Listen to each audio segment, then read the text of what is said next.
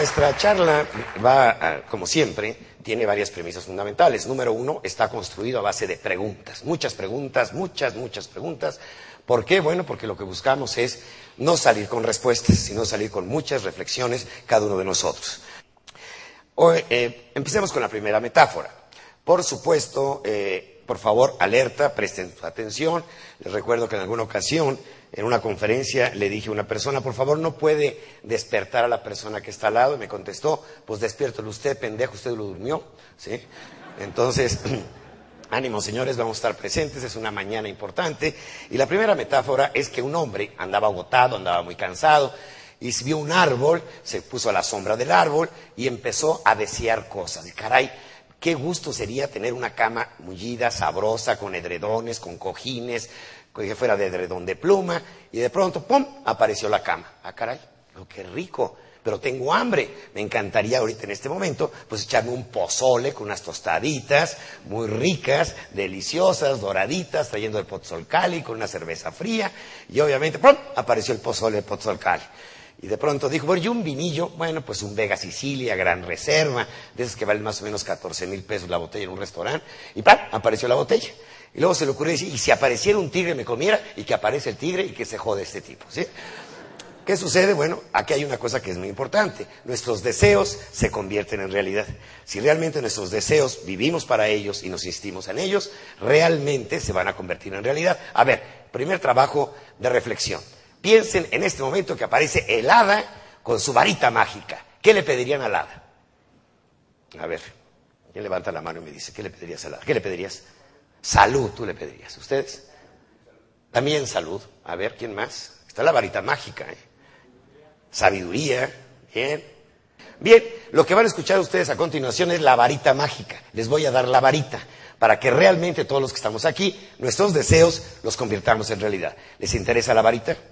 No es pornográfico, es la varita nada más, ¿sí? Sale. Entonces vamos a la varita y vamos a ver cómo se logra realmente tener esta varita mágica en un momento dado. Bien. ¿Y cuál ha sido el origen de muchas veces de las empresas? Se llama el factor clave hambre. ¿Sí? Un momento dado tenemos hambre y en ese momento salimos ¿qué? Pues a buscar chamba. Y si no hay chamba, la inventamos. Y al momento de inventar un trabajo, en ese momento estamos inventando una empresa. Les quiero decir que esta conferencia no está hecha para empresarios, está hecha para todos los seres humanos. ¿Por qué? Porque no todos nacemos con el talento de ser empresario, ni todos nacemos con el talento de ser colaboradores de una empresa. Pero obviamente una empresa necesita de gente emprendedora.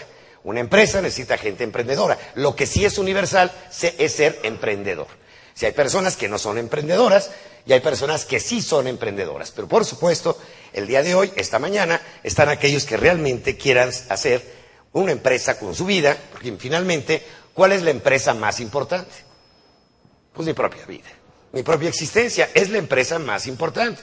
Por favor, vamos a poner nuestro nombre y le agregamos el SA. ¿Sí? Miguel Ángel Cornejo, SA. Verónica Arias, SA. Osman Cooper, SA. Es decir, vamos a ponernos el SA como si fuéramos empresa. No podrías, ¿verdad? Llévate la varita, no se puede llevar la varita, ¿sí? O sea, hay cosas que nadie puede hacer por nosotros, ¿estamos de acuerdo, sí o no? Nadie. Nadie puede ir por ti al baño. Nadie va a hacer por ti tu vida. O la haces tú o no la hace nadie. Entonces aquí, ¿qué tenemos que hacer? Nuestra propia y particular empresa.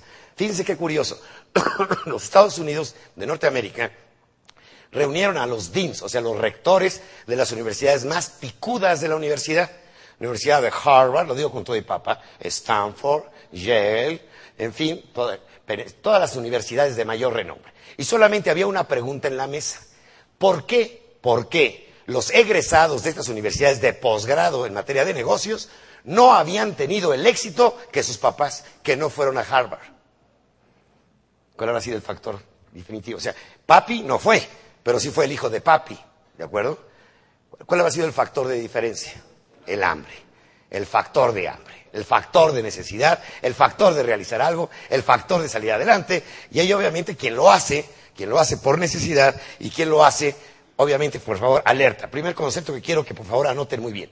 ¿Será lo mismo ser empresario o ser especulador? A ver, ¿quién de ustedes levanta, con toda sinceridad, levante la mano, quién desea ganar un poquito más? Pues un poquito macho, más. Hasta los dos pies de allá atrás, gracias, ¿sí? Muy bien. ¿Qué sucede? Todos queremos ganar más. Ahora, la forma es cómo ganamos más. Esta es la importancia. Una cosa es ser especulador y otra cosa es ser empresario. Son dos cosas diferentes. ¿Ustedes recuerdan algo, una frase muy común a la mexicana que le decimos a los chamacos, abusadillo desde chiquillo? ¿Sí se acuerdan? Abusadillo desde chiquillo. ¿Qué quiere decir esto? Búscate un pendejo en la vida. Eso es lo que significa en el fondo. ¿sí? ¿Qué significa la palabra abusar? Traspasar al otro. ¿Qué significa abusar? Tener ventaja del otro. ¿Qué significa abusar? Faltarle el respeto a otro. Eso es abusar. Es muy abusada. Es muy diferente a decir abusado, ¿eh? con G. Anótenlo, abusado. De agudo. La palabra agudo, que significa grave, o puede decir mucho ingenio, mucha perspicacia, en vez de decir, oye, ponte abusado, tendríamos que decir que ponte aguzado, con G, aguzado. O sea, aguza los sentidos, alerta los sentidos, no abuses de los demás. Entonces hay que diferenciar en forma muy clara entre ser abusado en la vida y ser aguzado en la vida. Entonces no es lo mismo ser empresario a ser un abusador a ser una persona que está haciendo usura o que está fregando a los demás, que no está, la, palabra clave durante todo el día de ayer fue la palabra servicio. un empresario es el que sirve, el que le da mucho gusto servir, que se siente útil en un momento determinado. O sea, ¿qué busca una empresa? Una empresa que busca generar riqueza, sea, generar utilidades. Matsushita, señor Konazuke Matsushita, que ya falleció algunos años, este hombre tiene una característica muy particular. Fue un hombre que fundó una empresa que actualmente el año pasado sus ventas fueron de 58 mil millones de dólares. Nada más 58 mil, ¿eh? agréguenle todos los ceros. Pero empezó con un capital enorme, con 70 dólares. ¿eh?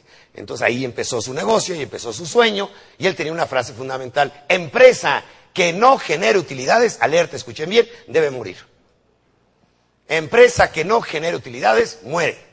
No sirve para nada. ¿Por qué? Porque está abusando de su gente, está abusando del mercado, está abusando, o sea, no, está sirviendo. Y si no sirve, la gente no paga por cosas inservibles, paga por cosas que son útiles. Por eso una empresa, la primera característica es generar realmente utilidades.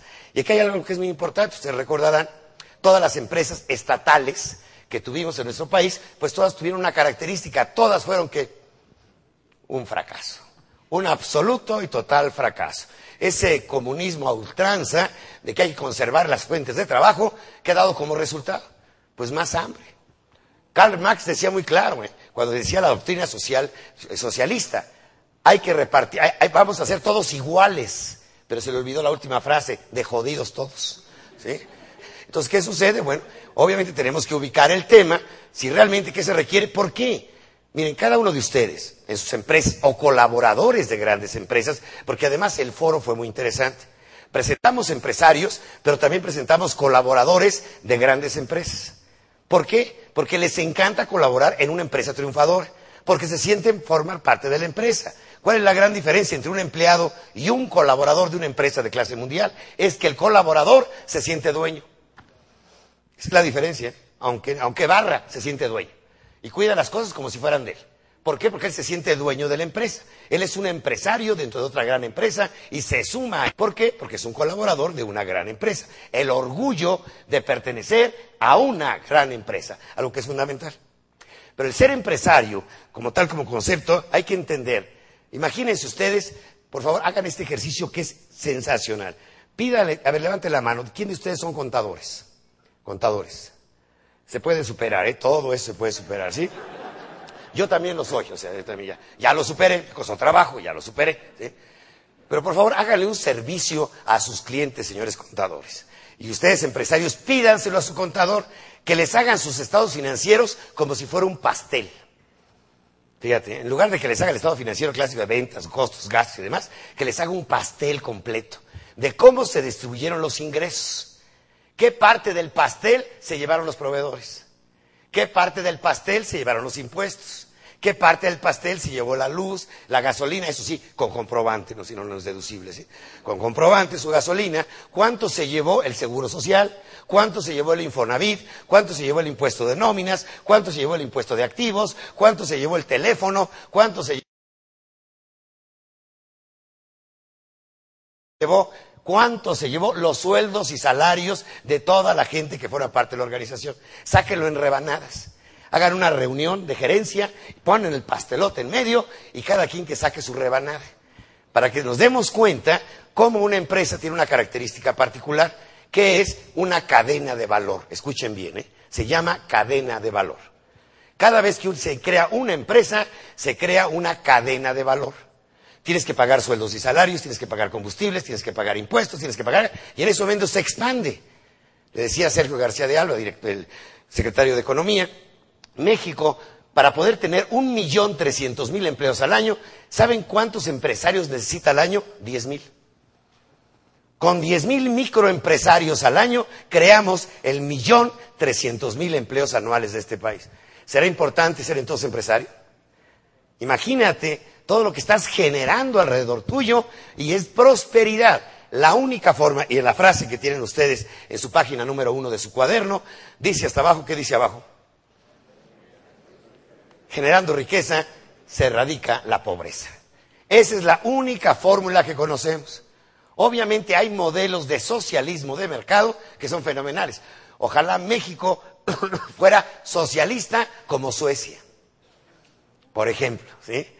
Donde ves al tipo que llega con su bicicleta, deja su bicicleta en el muelle, agarra su velero y preguntas a qué se dedica. Te dicen, es peluquero. Fíjate nuestros peluqueros con velero. Imagínate qué maravilla. Entonces imagínate el socialismo canadiense, el socialismo ya chileno, el socialismo que estamos hablando de naciones que han entendido, bueno, Chile, todo el mundo dice, bueno, es la continuidad de Lagos, claro, pero ¿qué hizo Chile en el periodo de Lagos? Fue el primero que, de América Latina que hizo tratado de libre comercio con Estados Unidos. Fue el primero que hizo tratado de libre comercio con la Comunidad Europea. Fue el primero que hizo tratado de libre comercio con China. Y resultado, los chilenos viven mejor, pero son socialistas. Como que la etiqueta socialista se la ponemos a cualquiera. Pero hay socialistas muy inteligentes y algunos poquitito pendejos. Pero ¿cómo erradicamos la pobreza? Pues no vamos a poner más con azupos. ¿Qué necesitamos hacer? Obviamente generar riqueza. Y para generar riqueza, ¿qué tenemos que hacer? Empresas. Y los que ya tienen una empresa, hacerla más grande. Y los que colaboran en una empresa, ayudarla para que sea todavía mucho más grande. La función de ser productivo, escuchen bien la palabra, es la gran corriente social, política y económica que ahorita domina el mundo. La productividad japonesa, la productividad coreana, obviamente la coreana libre, la productividad, ahorita el país que logró, fíjense ustedes, una, las economías de mayor repunte del mundo, y no es per volumen, no es China, es Taiwán, un pedacito de China. Pedacito de China. Es el mismo chino, ¿eh? Acuérdense que todos los chinos tienen cara de sospecha, ¿verdad? Todos tienen así cuando están sospechando. nada más que es el mismo chino, la misma raíz, la misma cultura, nada más que vive diez veces mejor, es la única diferencia. ¿Cómo se logra el éxito empresarial? Es el contenido de esta charla. Es realmente llevarlo a la práctica. Y por favor, de aquí en adelante les voy a dar los seis secretos para lograr triunfar como empresarios. Seas colaborador o seas empresario independiente. Pero son los seis secretos clave. Es la varita mágica, pero sea como pulpo con seis, con seis varitas, no solamente es una, son seis. Y tienen que trabajarse las seis simultáneas, conjuntas y al mismo tiempo. No es, alguna tiene que ser la primera, obviamente. No podemos decir la más importante, la más importante, por alguna tengo que empezar. Y aquí viene algo que es muy importante. Lo vamos a ir descubriendo. Vamos a ir pasando unos pequeños videos y ustedes me van a ayudar a decirme cuál es la clave del primero. Corre el primer corto de video de esta mañana.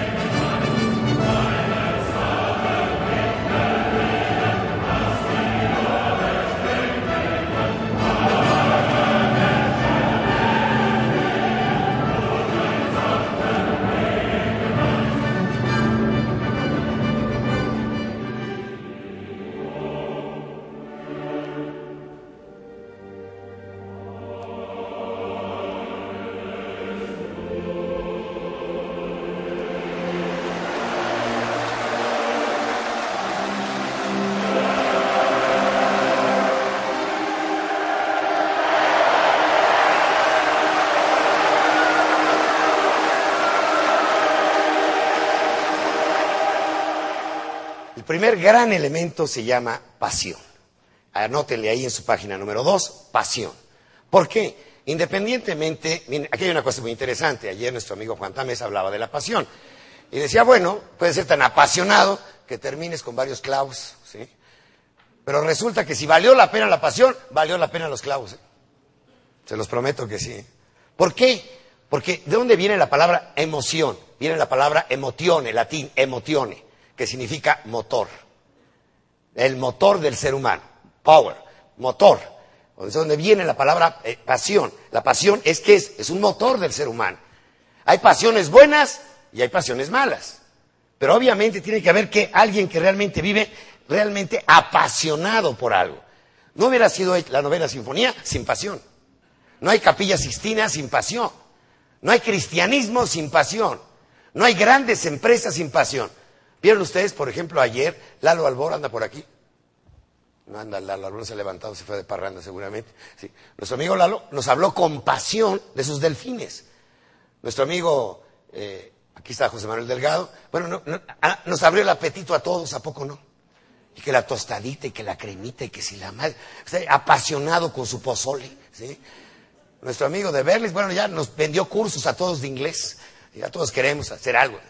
Obviamente los amigos de Urbi, bueno, pues también queremos, por supuesto, ¿sí? Eh, admiramos realmente el talento, el entusiasmo, la entrega de la gente, pero todos ellos, gente nueva, una característica más, Betterware, todos ellos que tienen pasión por lo que hacen. A ver, levanten la mano. ¿Algunos de ustedes de casualidad ha estado enamorado? Y los que no se han enamorado se van a ir al infierno, ¿eh? ¿Saben por qué? Por pendejos, o sea. Solamente enamorado sabe si conoce la pasión. Y decía Sócrates, solamente el médico herido puede curar. O sea, solamente aquel que lo ha sentido sabe lo que sabe el amor.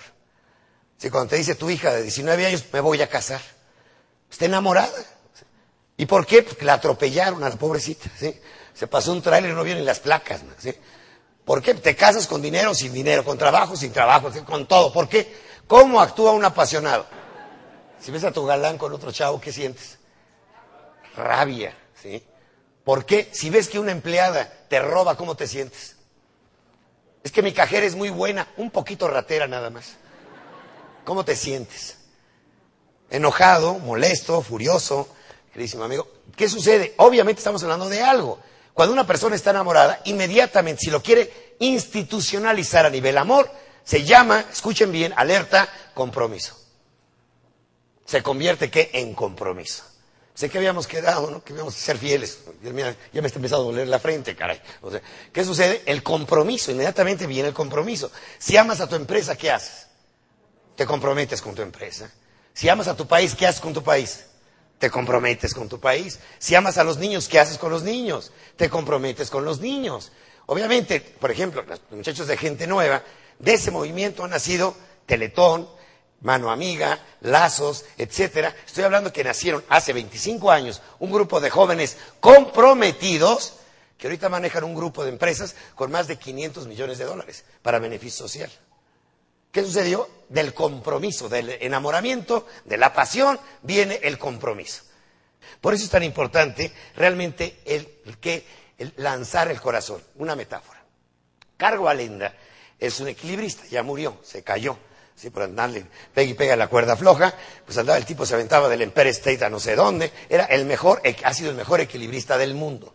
Él decía, mi vida es la cuerda floja, lo demás es espera. Para él, su vida, ¿dónde estaba? En la cuerda floja. Para un cirujano que le fascina la cirugía, ¿cuál es su vida? La cirugía, el quirófano. Lo demás que es, espera. Está esperando entrar al quirófano. Para el músico, Andrea Bocelli, ¿cuál es realmente su vocación, su vida? Cantar. Y obviamente lo demás que es, espera. Es increíble, ustedes no lo saben, creo que sí lo han de saber muchos de ustedes, pero un cantante de ópera tiene que guardar silencio total 24 horas antes, no puede hablar. El libro de Andrea Bocelli se llama La música del silencio. En el silencio se encontró a sí mismo. La gran importancia de aguardar. Imagínate la espera para poder lograr hacer lo que quieres hacer. Bueno, él entrenó a su hijo pequeño de 10, 12 años, para que se lanzara en el trapecio. Y el chamaco lo hizo ciento de veces con una red de protección. A los 12 años se le plantó el chamaco y le dijo, papá, quiero la prueba final. ¿Cuál es esa? Que quiten la red de protección. El papá lo evaluó, dijo, tiene el talento, tiene la capacidad, quiten la red.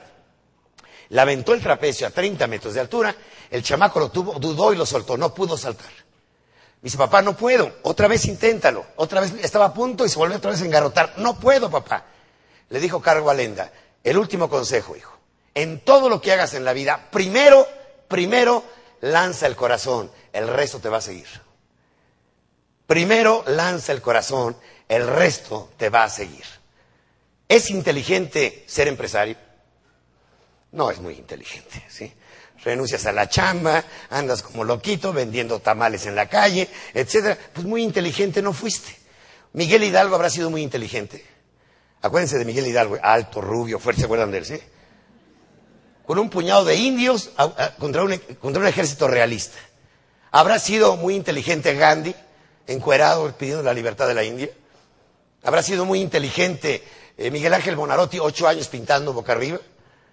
¿Qué tan inteligentes somos? ¿Saben aquí algo que es muy importante? El corazón, el corazón decide. La razón nos ayuda a convertir nuestras decisiones en realidad la parte izquierda del cerebro. Pero ¿saben quién decide? El corazón. El lado derecho, la imaginación, la creatividad. Imagínate un loco como Tomás Alba Edison, meses y meses y meses buscando la bombilla incandescente. Y le preguntaban, ¿qué buscas, Tomás? Escuchen la respuesta de Tomás Alba Edison. Decía, quiero atrapar la luz para guardarla en la noche. Pues más bien, güey, síguele, sí. sí. Qué buena idea, qué buena idea. ¿sí? Cualquiera hubiera dicho que estás loco. Estás loco, o sea, no es lógico lo que estás buscando. Entonces, ¿qué se requiere? Número uno en la vida para triunfar, pasión. Pasión, ¿eh? Y es algo que es fundamental, ¿eh? Y miren, señores, aquí fíjense lo que los quiero llevar. No se puede estimular la pasión.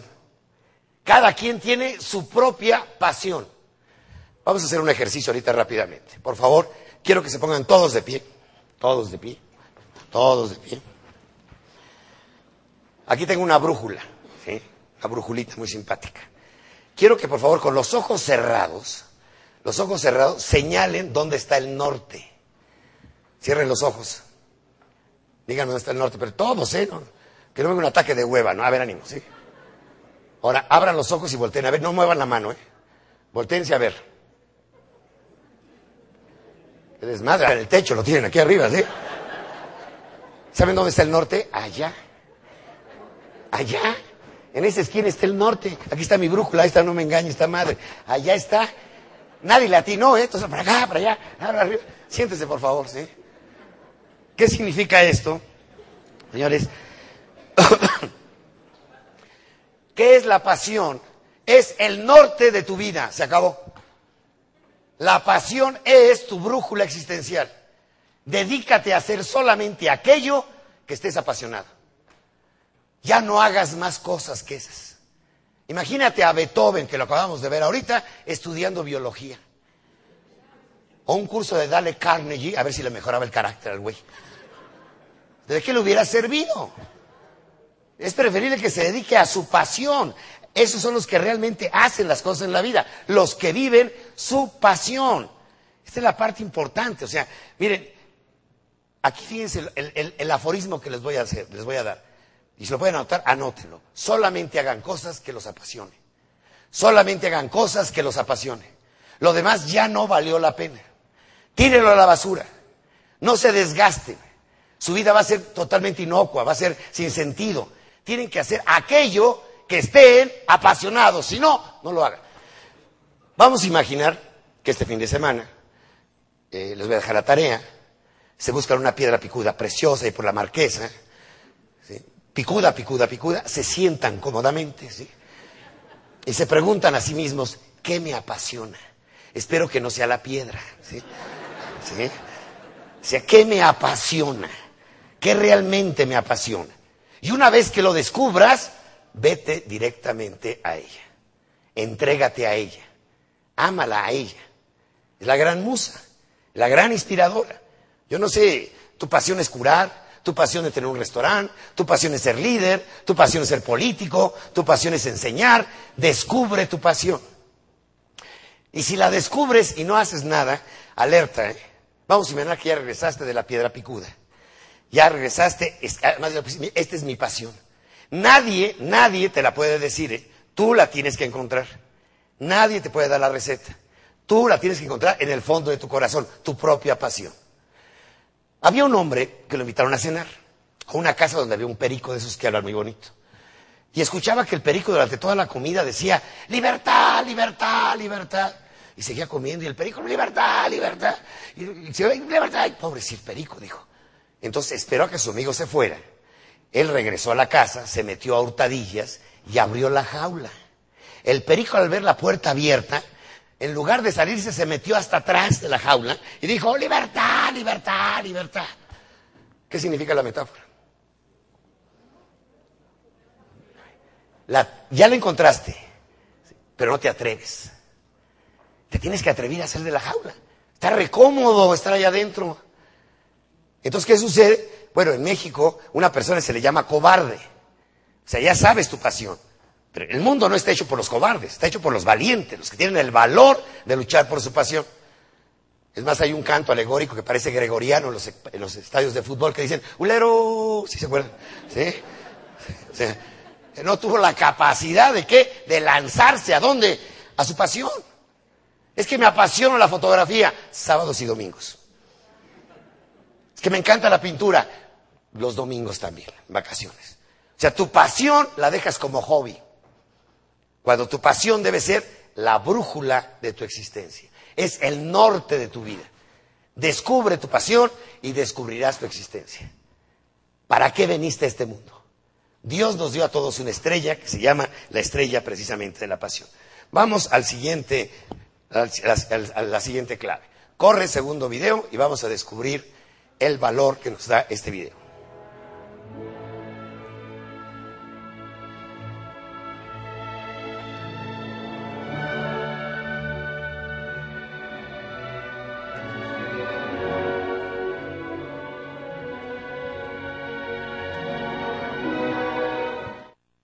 Ya saben quién es, ¿no? Miguel Ángel Bonarotti. Dedicación, esfuerzo. Los talentos son naturales o adquiridos. A ver, eh, ¿a quién le gustaría aprender a pintar? Levanten la mano. ¿Se requería talento para ser pintor? Por más cursos que tomes, por más cursos que tomes, si no tienes talento para pintar, nunca serás Miguel Ángel Bonarotti. Jamás ¿eh? podrás pintar más o menos. Pero si no tienes talentos, todos los talentos, anótelo, son naturales. No hay talentos adquiridos. Yo he estudiado inglés durante muchísimos años y no sé ni madre. Se requiere talento. O decir, el fundador de Berlitz sabía cuántos idiomas, Juan. Doce idiomas. Juan Pablo II, ¿cuántos sabía? Pues no sé, no sé cuántos, porque tenían un talento especial para eso. Hay talentos. El que no tiene talento, no tiene talento para eso. Pero ¿cuál es la gran mediocridad de nuestros sistemas educativos? ¿Creen que los talentos se pueden adquirir? Mozart estudiando biología. Albert Einstein, ballet clásico. ¿Como para qué te sirve? Si no tienes talento. El talento es algo muy importante. ¿Cuáles son, cuáles son los talentos que se requieren para ser empresario, se los voy a decir. ¿eh? ¿Cuáles son los talentos para ser empresario? No todos nacimos para ser empresarios, ¿de acuerdo? Todos nacimos para emprender, pero no para tener dueño de una empresa. A ver, levanten la mano. ¿A quién le gusta, le fascina, le enloquece vender? Tiene la primera característica del, empresario. Les voy a decir lo que no es un empresario. Lo que no es un empresario es aquel que no le gustan las ventas. Si no te gustan las ventas, ni te arriesgues. Va a estar frustrado todo el tiempo. Estos ojetes no compran, nadie me compra. Va a estar molesto con las ventas, porque no tienes talento para las ventas. Se acabó. Tienes talento para contador, para administrador, para otras cosas, pero para eso no tienes talento.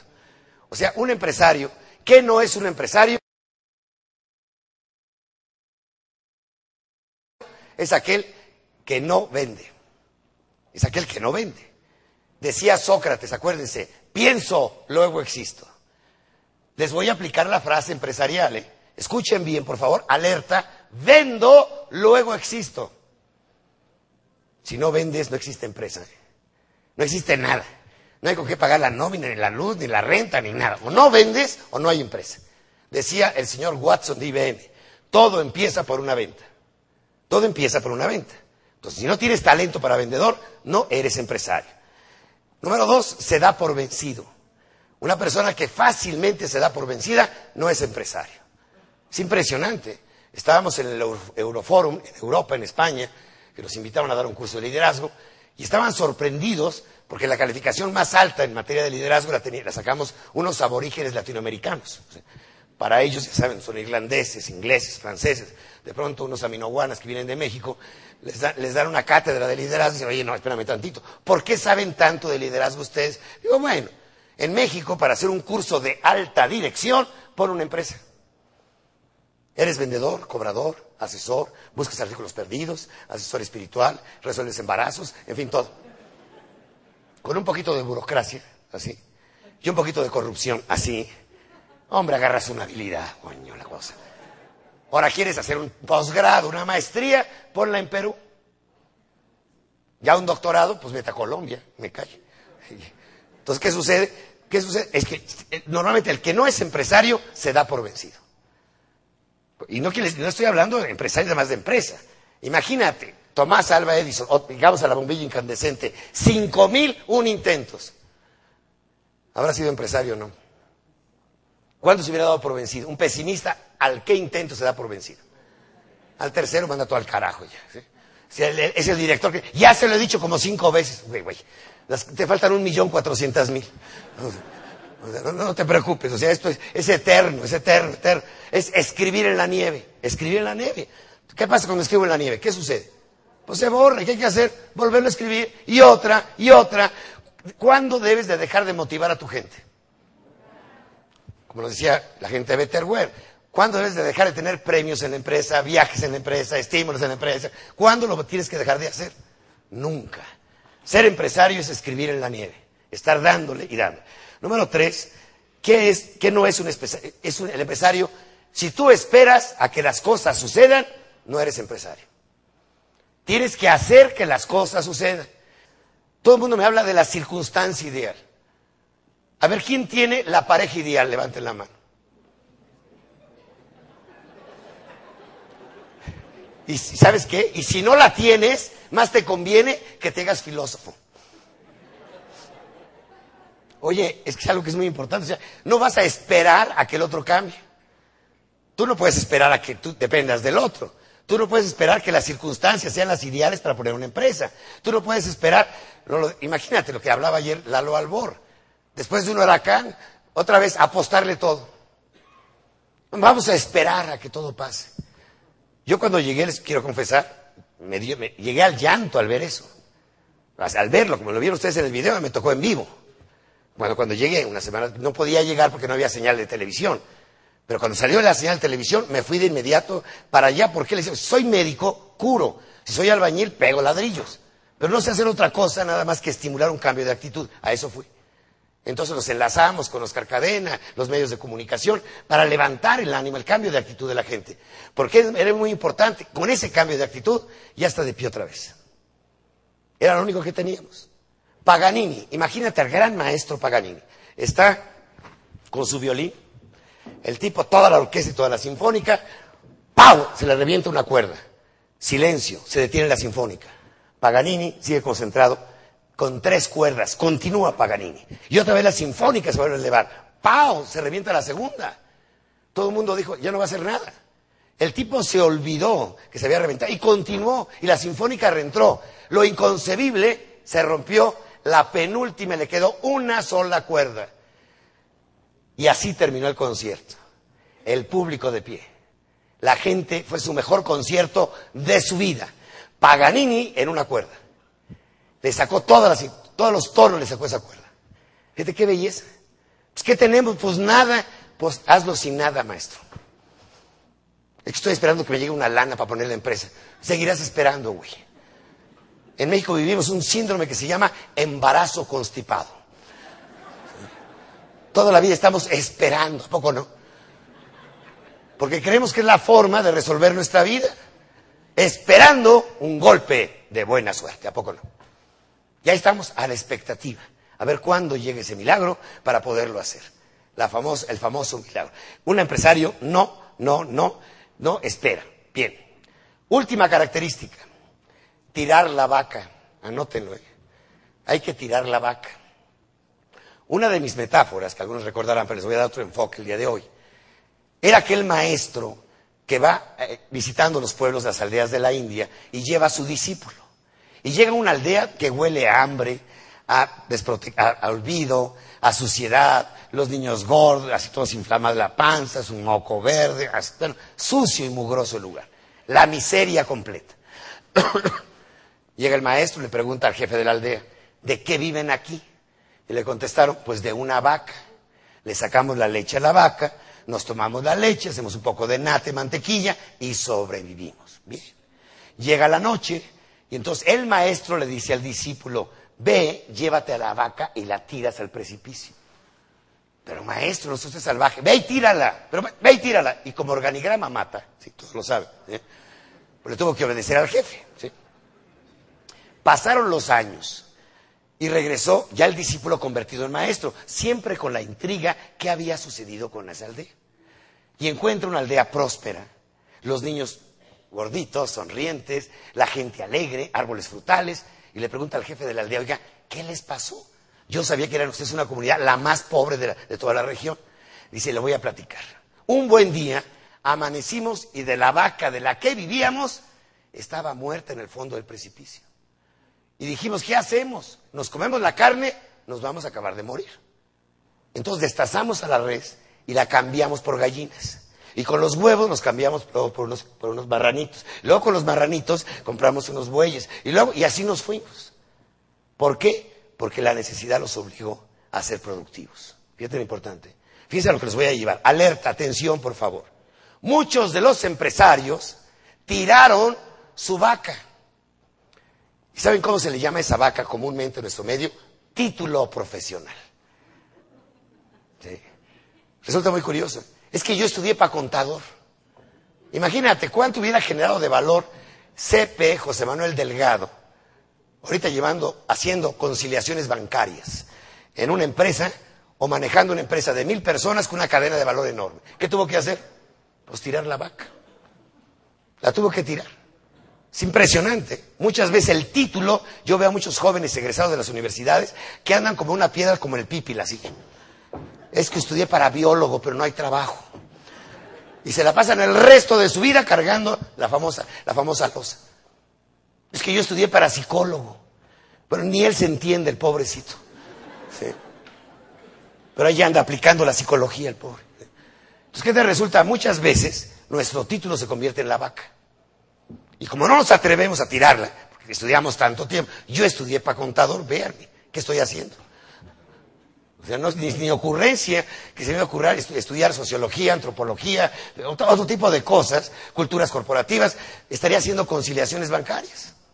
Y afortunadamente fui a buscar trabajo a un despacho muy grande y me dijeron, no, es usted muy pendejo para esto. Y ahora me encuentro a mi maestro, que el día de hoy no vino, don Enrique Zamorán, socio de, una de las ciudades más grandes del mundo, Ernesto Young, y me dice, Miguel Ángel, qué bueno que no te acepté, carajo. Te hubiera dado en la madre el resto de tu vida. ¿sí? Ahorita sería gerente de auditoría. ¿sí?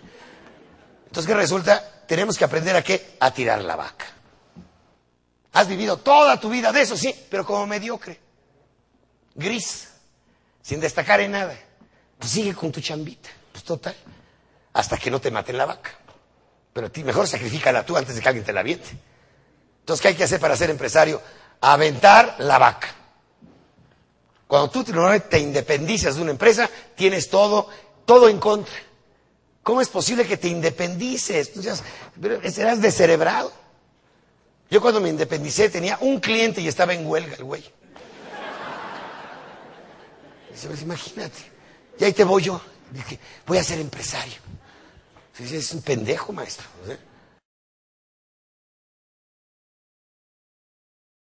Señores, hay que aprender a tirar la vaca. Y si no le das un empuje, no esperes que alguien la empuje. Porque afortunadamente a veces nos corren y ya nos empujó, nos empujaron la vaca. ¿Cuál es una de mis propuestas ahorita en el sistema de educación integral? Que en todas las carreras se dé la materia emprender.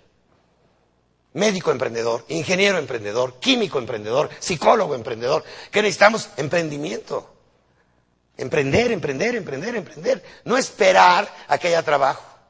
No esperar a que se abran las oportunidades. No esperar a que el PRD nos dé el sol naciente. ¿Qué tenemos que hacer? Lo tenemos que inventar nosotros. Vamos al tercer, la tercera clave. Venga.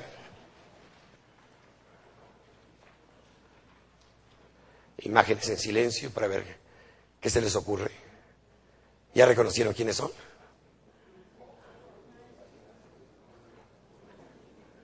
¿Ya saben quiénes son? Bien. A ver, regalo un libro. No, no, está cerca.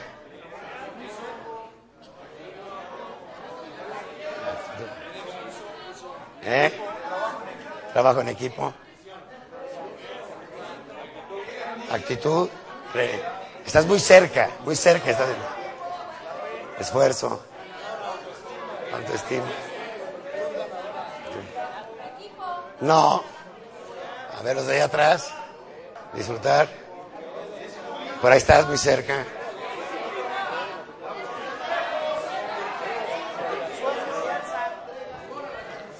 Se queda mi libro ya. Ya, ya, ya.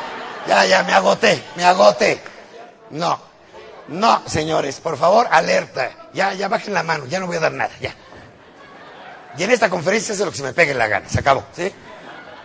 Señores, hay algo que es muy importante, el tercer elemento, y es clave. Tal vez novedoso para algunos de ustedes en este momento.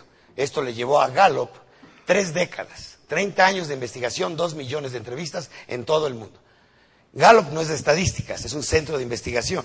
Son los que pronosticaron que Fox iba a ganar por seis puntos. O sea, tienen un sondeo brutal. El tercer gran elemento es ser el mejor, punto. Creer que tú puedes ser el mejor jardinero del mundo el mejor taxista del mundo, el mejor vendedor del mundo, el mejor futbolista del mundo. ¿A quién tenemos aquí? A la sub-17. Me daba risa porque estaba en un programa de radio y alguien, ya saben, los pesimistas mexicanos, ¿no? Y después de esto, ¿qué sigue? Me preguntaron. Y yo les contesté, pues vamos a retar a Marte, güey, ¿sí? O sea, son campeones del mundo, o sea, de todo el mundo, ¿sí? ¿A quién retaba? Habrá ¿Habrá venusianos que jueguen fútbol? ¿sí? Para ser campeones del universo.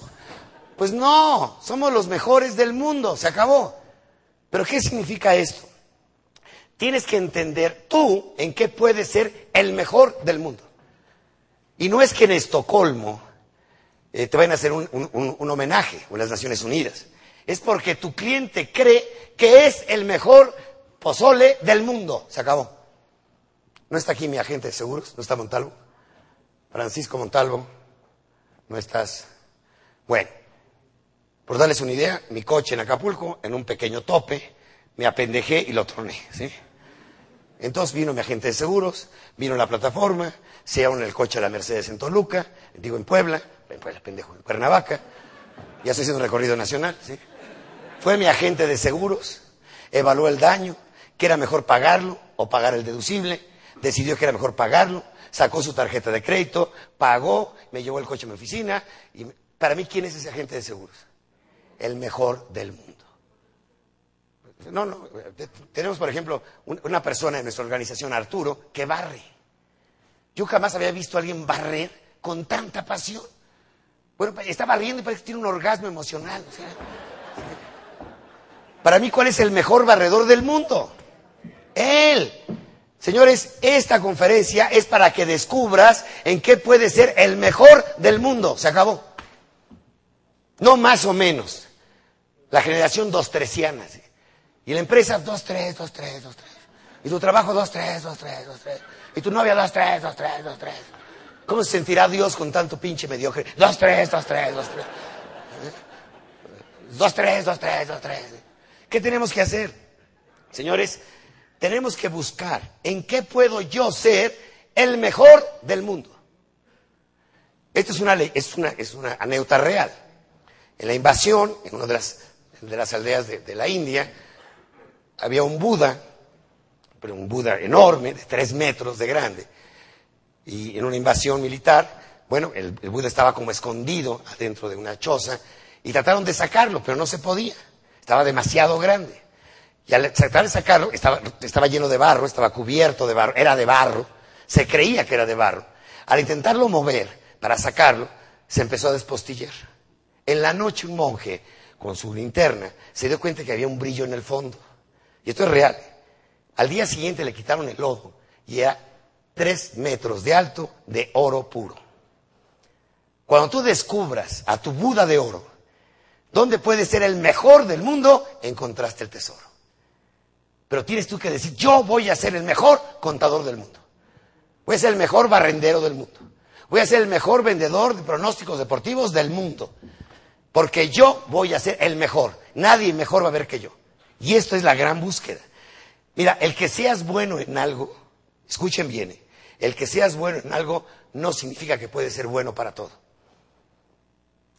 Fíjate muy bien. ¿eh? Repito otra vez. Si lo pueden anotar, anótenlo. ¿sí? Por supuesto, puede ser bueno en algo, pero no puede significar que puede ser el mejor. Puede ser bueno para conciliar, puede ser bueno para sumar, puede sumar para restar, puede ser bueno para, no, para cualquier cosa, pero solamente tienes que buscar en lo que tienes, en lo que puedes hacer el mejor. Señores, ¿qué significa excelencia? Ser el mejor. Extra. Un aplauso. Bravo. ¿Qué es excelencia? Excederse. Excederse, eso es todo. ¿Quién es el mejor vendedor del mundo? Pues el que se excede al resto. ¿Quién es el mejor jardinero? El que excede al resto de los jardineros. ¿De, quién, ¿De qué está hecha escrita la historia? De los que se han excedido. Esa es la historia. La historia es para los que se exceden. ¿eh? Alguien me dice que yo me excedo borrando, eh, tomando. Eres un excelente borracho. No, no es así. ¿eh? La excelencia se marca por un bien mayor. El que hace más bien que el otro. Y no estás marcando la excelencia. Entonces la historia no acepta, fíjense, no acepta a la gente mediocre. Solamente a los que se exceden. Y eso es importantísimo. Por favor, escuchen. Les voy a dar el secreto de la alquimia. ¿Saben lo que es la alquimia? Es el origen de la química. Gracias a la alquimia se han descubierto, se descubrió en el medievo cantidad de reacciones, de, porque el alquimista experimentaba. En la búsqueda de la piedra filosofal, buscando que el cobre se convirtiera en oro, o el hierro en oro, los alquimistas experimentaron con cantidad de sustancias. Y ahí viene la palabra química, viene de alquimia, bien, que es algo así como magia. Bien, hay una alquimia que es verdaderamente bella de cómo convertir lo ordinario en extraordinario. Escuchen bien. ¿eh? La alquimia de convertir lo ordinario, lo común y corriente, en extraordinario. ¿Cuál es el secreto? Excederse.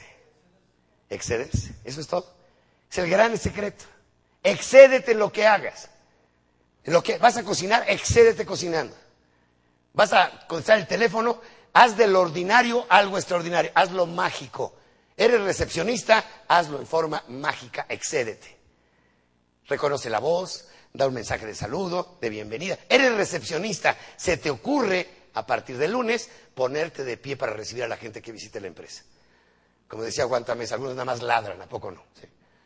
Llegas a la recepción y nada más, perdón. No quería saber si está el, el licenciado Cáceres anda por aquí, sí anda por aquí.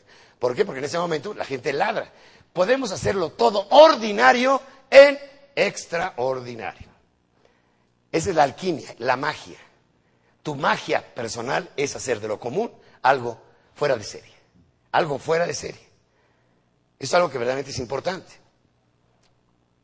Bien. Fíjense muy bien lo que les voy a decir ahorita. Cuando ustedes sientan, escúchenme muy bien, cuando estén haciendo algo, digan, es que yo nací para esto. Nací para esto. Estás encontrando tu ser mejor. Cuando dices que esto me fascina hacerlo, nací para esto. Y luego dices, no puedo creerlo, me pagan.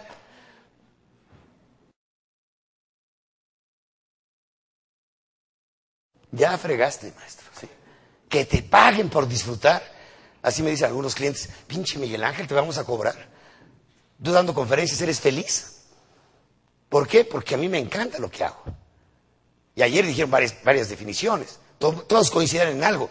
¿Por qué? ¿Qué es ser feliz? Ser feliz es hacer lo que te gusta hacer. Eso es ser feliz. ¿Qué es pobreza? Carencia.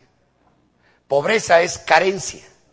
Hay personas pobres de cariño, pobres de reconocimiento, pobres de sentimientos, pobres de dinero.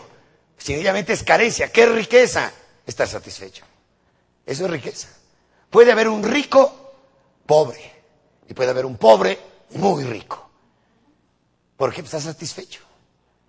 Esa es la gran diferencia. ¿eh? Es un, parámetro muy importante. Entonces, por favor, vean lo que dice la página 4 abajo. ¿Qué dice en la parte del alcance? Descubre tu pasión. Para ser el mejor. Pero aquí hay algo que es muy importante. Voy al trabajo diariamente con entusiasmo, pregunta, fíjense. ¿Cómo pueden ustedes medir si lo que están haciendo les gusta? Hay un nuevo instrumento que acabamos de inventar en el colegio que se llama huevómetro. Ahorita lo van a ver en la pantalla, es un huevómetro que hemos inventado, en la cual, vean ustedes, ahí está el huevo, ¿sí? Va subiendo temperatura. ¿sí? Mira nada más, deberíamos de decir no a la hueva, no a las drogas, ¿eh? a la hueva. Pero ¿qué, es lo importante de este concepto? Mira, si a ti el, el domingo en la tarde empieza a entrarte ya la, eh, eh, la acidez del lunes, no naciste para eso. Pinche lunes mañana. No estás en el trabajo adecuado. No estás haciendo lo que quieres hacer. ¿Qué es lo importante? Que hagas lo que quieres hacer. Fíjense ustedes bien la estadística de Gallup. Alerta, por favor. De cada 10 personas en una empresa, 8 hacen lo que no les gusta. ¿Cuál es el gran desafío de un director? Encontrarle el gusto.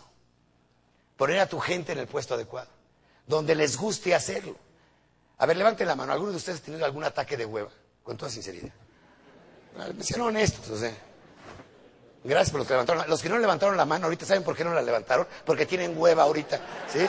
Ahorita tienen ya hueva, ¿sí? Hay que andar levantando la mano. Qué hueva, Miguel Ángel. O sea, qué hueva hacerlo. Esto merece un aplauso, por favor. ¿sí?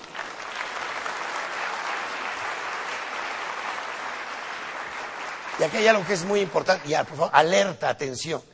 Hay que dejar de hacer lo que no te gusta. Tienes que dejarlo de hacer. Si no, vas a ser gris el resto de tu vida. Tienes que dejar de hacer. Miren, a nivel empresa, los años que llevamos trabajando con culturas corporativas de clase mundial y cuando nos mandan a llamar como Dolphin Discovery, que les quiero decir que la pasión de Dolphin Discovery, ya después de que la habían fundado, nos encerramos todos los directores, conmigo, durante tres días en Cancún, para descubrir la pasión de la empresa. Y llegaron a los delfines. La pasión, pasión, pasión, los delfines. Y ofrecer y producir felicidad con los delfines. Pero empezaron con un objetivo de ese tamaño, se fue reduciendo, reduciendo, reduciendo, reduciendo, hasta que llegaron a un solo concepto bien pequeñito. Escuchen bien, ¿eh? secreto de lo que les voy a decir. Secreto. Ser pez grande en pecera pequeña. Ser pez grande en pecera pequeña. A ver, señores, algunos de los señores presentes, levanten la mano. ¿Conocen la hoja de rasurar MASH 3? Levanten la mano. Bien. ¿Saben cuánto costó la fórmula la patente de Match 3, 200 millones de dólares. ¿Qué dijo Gillette? Queremos ser los mejores del mundo en rasurar con navaja. Ni siquiera con máquina eléctrica, ¿eh? con navaja. Acaban de vender, ¿eh? 50 mil millones de dólares fue la venta. Fue lo que se vendió la empresa. Nada más se dedicaron a la navaja de rasurar. ¿Qué es lo que te sucede si yo digo, me voy a focalizar en el pozole y voy a ser el mejor pozole del mundo? Vas bien, estás focalizado. ¿Cuál es el grave problema de nosotros? Realmente eh, nos desviamos demasiado. Hay que saberle decir no a las oportunidades. Es que deberíamos hacer otro negocio y otro negocio más y te vas desfocalizando. Gallup calcula que para que logres ser magistral en cualquier cosa en la vida, requieres de 17 años promedio. Fíjate qué locura. Focalizado, sin salirte de ahí. Vean ustedes una persona que baila ballet, ¿cuántos años lleva? Un futbolista, ¿cuántos años lleva? Un supervendedor, ¿cuántos años lleva? Un cirujano, ¿cuántos años lleva? Focalización. Decir no a las grandes. Miren, les doy esto como, como aforismo, ¿eh? como una sentencia. Si no podemos ser los mejores, retírate de ese lugar. Deja de hacerlo. Elige aquello en la que tú estás convencido que puede ser el mejor. ¿En qué puede ser? Les dejo de tarea lo siguiente. Por favor, señores empresarios, quiero que el lunes se pregunten en Junta de Dirección en qué podemos ser los mejores del mundo. Es la tarea. ¿En qué podemos ser los mejores del mundo? Y si logran encontrar eso, se tarda aproximadamente una empresa de su origen a encontrar su pasión, estadísticamente hablando, cuatro años, en la cual se decide la pasión corporativa. Y te vas por ahí y no sueltas prenda. Y vas por ahí, vas por ahí, vas por ahí, vas por ahí, y no te sales de ahí. Vas a llegar a qué? A ser de clase mundial. Bien, vamos al quinto, al cuarto elemento.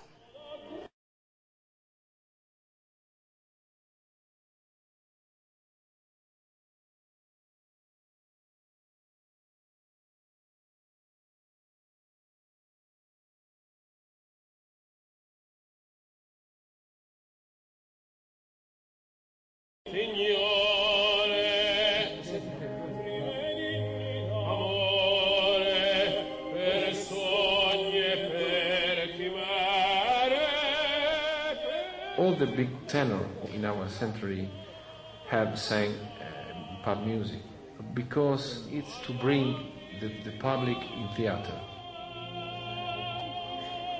I think that the pop music and the Esta escena, ¿qué les dice? Very different things. ¿Cuál es el cuarto elemento? Preparación. ¿Qué significa preparación? Preparación, ¿qué significa? Escuchen bien la palabra, vean la palabra, preparación. Pre, ¿para qué? Exactamente, prepárate para la acción. Es muy importante.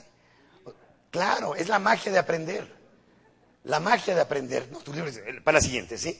Recuerden una cosa, muy importante. Si yo quiero ser violinista, ¿con quién me debo de juntar? Si quiero ser cantante, si quiero aprender a hacer pozole. Entonces, ¿qué sucede? Pues tengo que aprender, tengo que aprender. Recuerden una cosa que es muy importante. Lo semejante atrae lo semejante. Bueno, hasta lo pendejo se pega, poco no? Es cierto. ¿Qué necesitamos hacer? Prepararnos. Oye, pregunto, ¿qué edad tienes? 16 años. ¿Por qué estás aquí? Te quieres superar. ¿Por qué veniste al Congreso? Sí. Para ser mejor. ¿Por qué estamos aquí? Estamos, venimos porque estamos interesados, ¿sí o no? Fíjense bien, ¿eh? en la vida para triunfar hay que ser interesado. Interésate. Obviamente, ¿quieres aprender? Busca gente interesante. O sea, tienes que buscar la parte interesante en la vida. Amigos interesantes, compañeros interesantes, gente interesante. Tenemos, es que eres muy interesado. No, es una cosa ser abusivo y otra cosa ser interesado. ¿Por qué planeamos? Porque no estamos de acuerdo con el presente. Si estuviéramos de acuerdo, pues ¿para qué planeas? Si así estás de gordo también, pues no planeas una dieta. Disfrutas tus lonjas y ya. ¿Sí? Si estás de acuerdo con lo que tienes en el bolsillo, pues ya no planeas más actividades. ¿Por qué planeas? Porque deseas un mejor futuro. Porque el presente no te deja satisfecho. Entonces, ¿qué tenemos que hacer? Si alguno de ustedes realmente queremos ganar más, ¿por dónde? ¿Qué tenemos que aplicar de esta clave? ¿De qué vivimos? ¿Del hardware o del software? Algunos viven del hardware, ¿no? Nada más. pero son pirujas o pirujos, ¿no? Pero ¿de qué vivimos? Del software. ¿Y qué tenemos que hacer? Tenemos que invertirle más capital. ¿A dónde? A nuestro cerebro. ¿Cuánto cuesta el libro? 200 pesos. ¿Cuánto cuesta el pomo? 200 pesos. Dos pomos, por favor. ¿Sí? ¿A poco no nos cuesta trabajo? Invertir en preparación nos cuesta trabajo. Eso nos lo tiene que dar el gobierno y gratis. ¿Por qué? realmente de qué vivimos? Vivimos de esto, del talento. Por eso, de verdad, mi reconocimiento a todas las 600 personas que están esta mañana y que han participado en nuestro Congreso de la Pasión de Ser Empresario, porque vinieron a algo a prepararse. Y le vinieron a invertir capital, le vinieron a invertir tiempo, y le vinieron a invertir su mejor actitud para lograr sacarle el mayor provecho a esta reunión. Un aplauso a todos ustedes.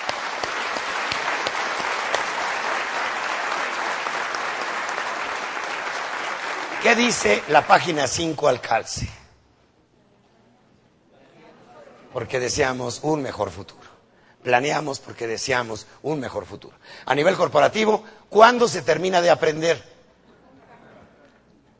Señor Cáceres, ¿cuándo se deja de aprender? Nunca, jamás. Estamos toda la vida ¿qué? aprendiendo y aprendiendo a nivel. Siempre habrá mejores y más y mejores formas. ¿Qué es la excelencia? Es un talento. El que tiene el talento de que siempre está buscando más y mejor. Más y mejor. Y entremos al último elemento antes del café, por favor.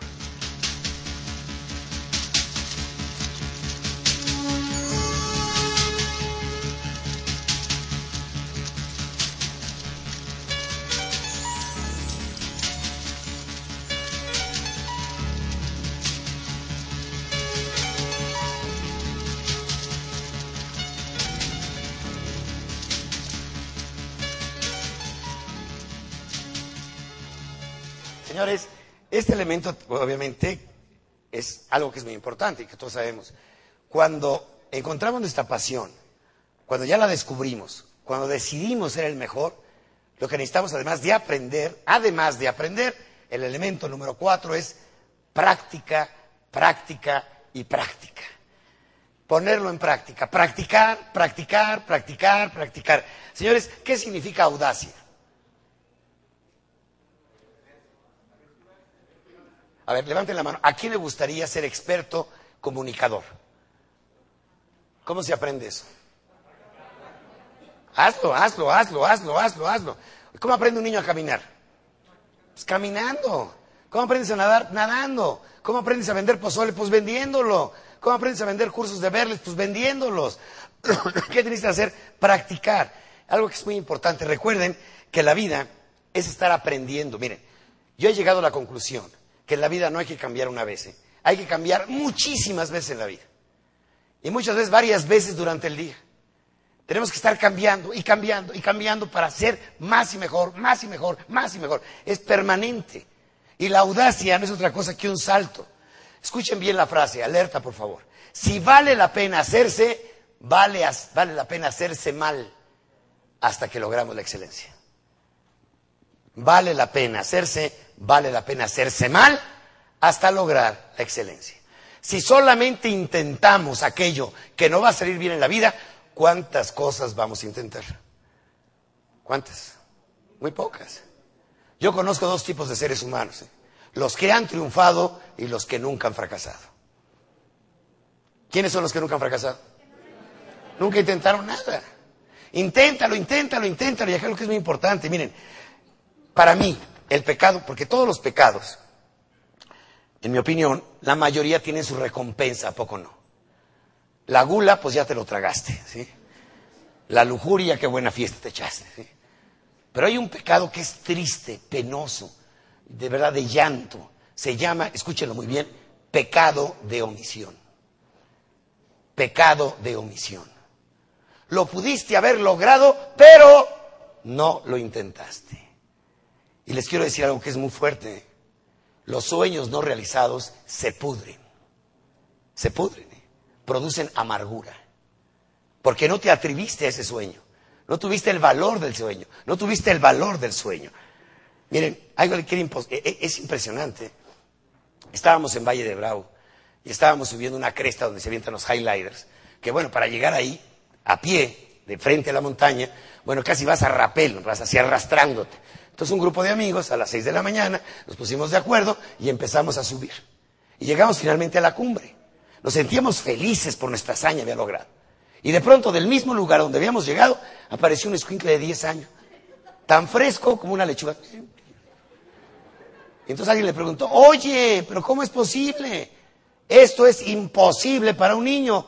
Se volvió el chamaco y me dijo, nos dijo, nadie me dijo que no se podía. Llego.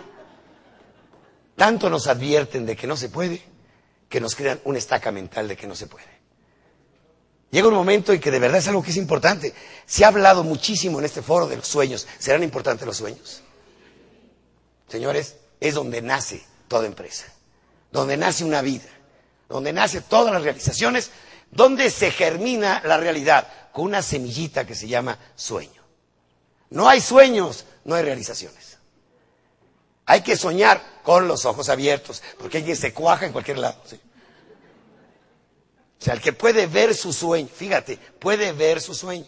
¿Qué misterios son los sueños? Eh? ¿Cuántas veces nos hemos despertado diciendo, ay, qué bueno que fue un sueño? A veces en la madre, qué bonito sueño tenía.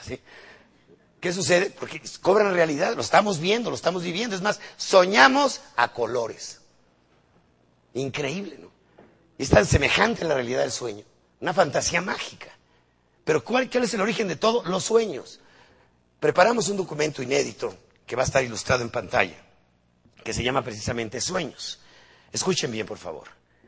Ser realista equivale a resignarse ante la realidad. Poner los pies en la tierra es la fórmula de anular los inagotables recursos de la imaginación. Sentencia que utilizan los mediocres para disfrazar su falta de fuerza de voluntad, cuando han hecho de la esperanza pasiva una virtud esperando que las cosas sucedan por sí solas. En el mundo de los mediocres que caen de rodillas ante la realidad, su expresión favorita es imposible, su escudo no se puede y sus armas es, es demasiado difícil, mañana tal vez. Conformistas que se arrastran por la vida, esperando que un milagro los rescate de su propia oscuridad. Soñar es ver a través de la niebla. Es la cima que clama por los triunfadores. Los soñadores son aquellos que alcanzan la plena realización partiendo de su propia realidad.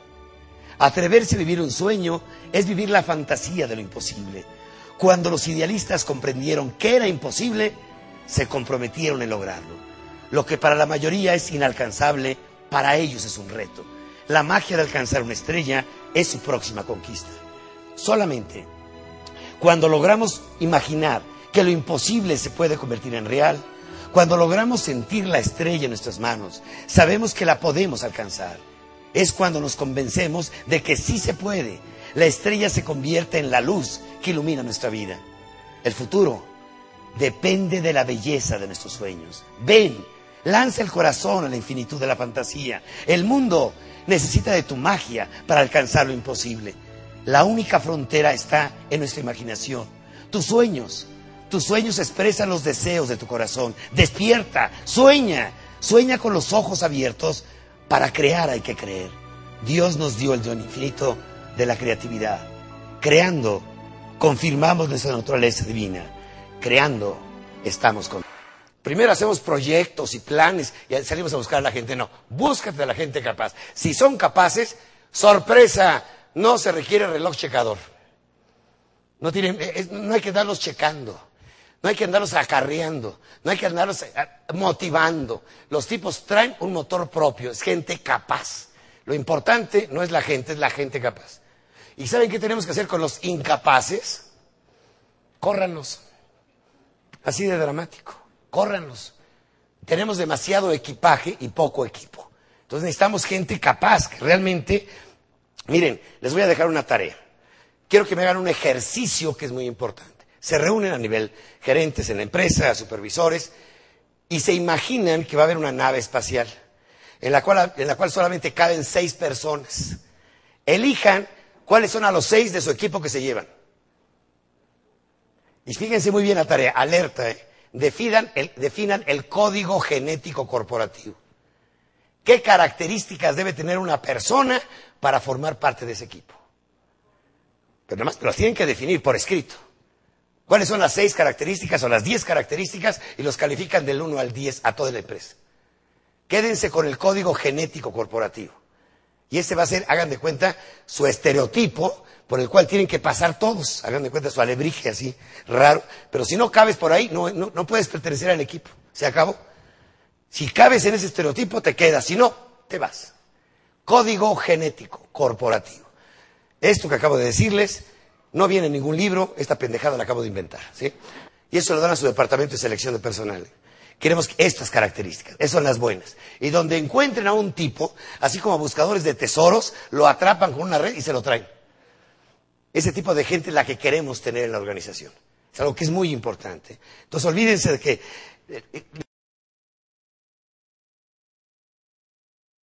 realmente qué tenemos que hacer vivir día a día el espíritu de la excelencia en la empresa. Eh, lo dice en su página número 7, Alcalce. Vivir día a día el espíritu de la excelencia.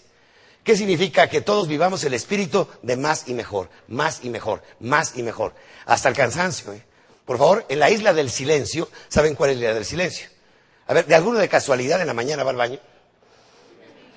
Bueno, ahí hay que poner un letrero en, todas las islas del silencio corporativas que diga más y mejor, ¿sí? Más y mejor. Pónganle un plástico para que no agarre aromas raros, ¿sí? Pero realmente necesitamos mandarlo aquí, al inconsciente, más y mejor, más y mejor. Quiero una recepción, más y mejor, más y mejor. Un mesero, más y mejor, más y mejor. Un maestro de inglés, más y mejor, más y mejor. Todos estamos aquí, más y mejor. Vivir todos los días el compromiso de la excelencia, más y mejor. No hay cabida para la mediocridad.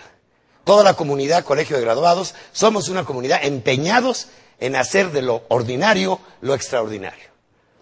Pertenecer a nuestro grupo, a nuestro equipo, es soñar en hacer gente, de gente ordinaria, escuchen bien, de hacer gente ordinaria, común y corriente, seres extraordinarios.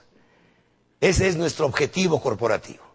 La gente más ordinaria en nuestra empresa se tiene que convertir en extraordinaria. Esa es la magia. ¿eh?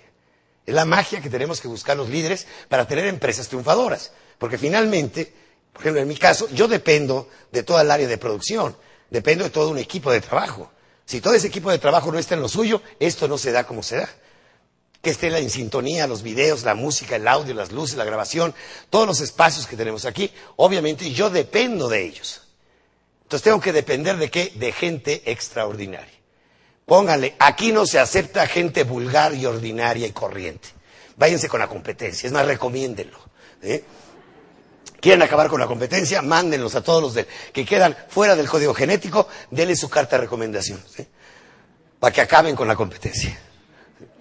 Ustedes quédense con los mejores y busquen siempre a los mejores. Ya no hay cabida para seres mediocres y grises. Se acabó. Entonces, algo que es muy importante, código genético. Bien, bien, señores, vamos a hacer un alto aquí para hacer un resumen. En pantalla viene el resumen. ¿Qué estamos viendo aquí? Los seis elementos básicos. Número uno, ¿cuál fue? Pasión. Nuestra gran estrella, la pasión. Ahí está. Nuestro círculo, pasión. El segundo, ¿qué es? Talento. Talento. Descubre tus talentos. Cada quien trae, ahora sí que su torta bajo el brazo. Cada quien nacimos con la torta bajo el brazo. Eso es cierto. Dios nos dio a todos un talento en algo. Número tres, ser el mejor.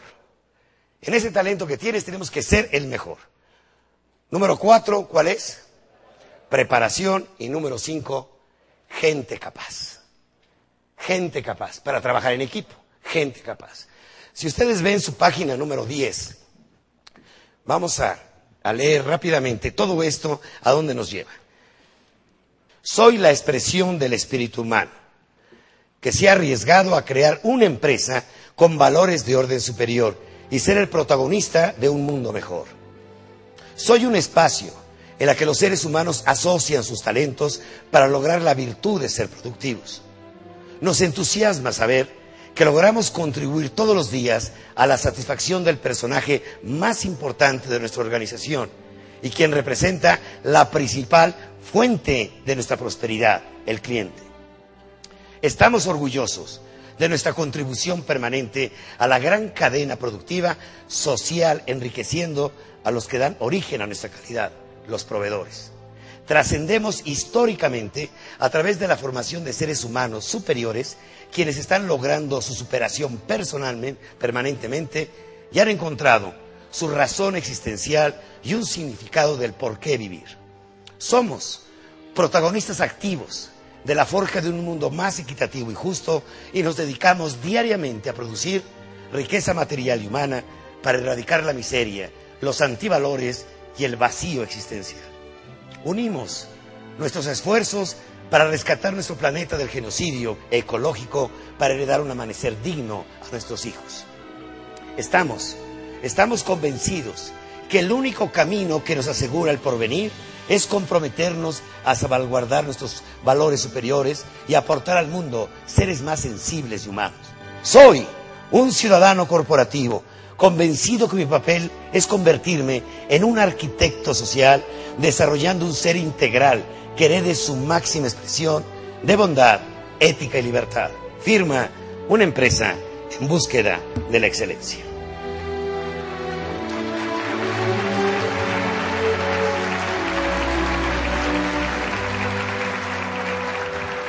¿Y todo esto para qué? Después de todo este rollo de dos horas, bueno, ¿y cómo para qué? Pregunta, ¿qué significa trascender? Muchos de nuestros conferenciantes. Efectivamente, miren, había una pregunta. ¿Los valores son, escuchen bien, los valores son naturales o adquiridos? ¿Son qué? Bien, por favor, observen este vaso. Este vaso que ven aquí está vacío, ¿sí o no?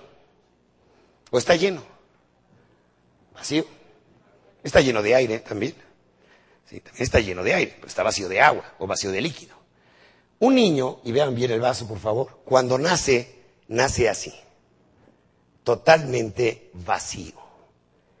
No trae valores, no trae religión, no trae raza, no trae colores, no trae creencias, no trae nada. Cuando nace un niño, nace un, un vaso vacío. Llénalo de odio, de rencor, de resentimiento, de venganza. Está listo para el 11 de septiembre del 2001. Está listo para asesinar, para matar. Llénalo de amor, llénalo de convicciones, de principios, de valores. Va a ser un vaso mágico y maravilloso para la humanidad. Este vaso, si está lleno de amargura, no es bendición, es maldición. Hay seres que los adultos nos hemos dedicado a ser seres malditos, perversos. Alguien les llenó ese vaso.